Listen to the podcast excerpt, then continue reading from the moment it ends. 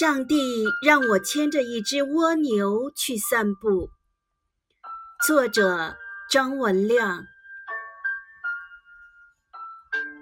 上帝给我一个任务，让我牵着一只蜗牛去散步。我不能走得太快，因为蜗牛已经尽力在爬了。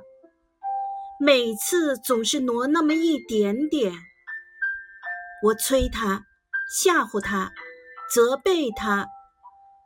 蜗牛用抱歉的眼光看着我，仿佛在说：“我已经尽了全力了。”真奇怪，为什么上帝要我牵着一只蜗牛去散步呢？好吧，放手吧，反正上帝不管了，我还管什么呢？任蜗牛往前爬，我在后面跟着生闷气。忽然，我闻到花香，原来这边有个花园。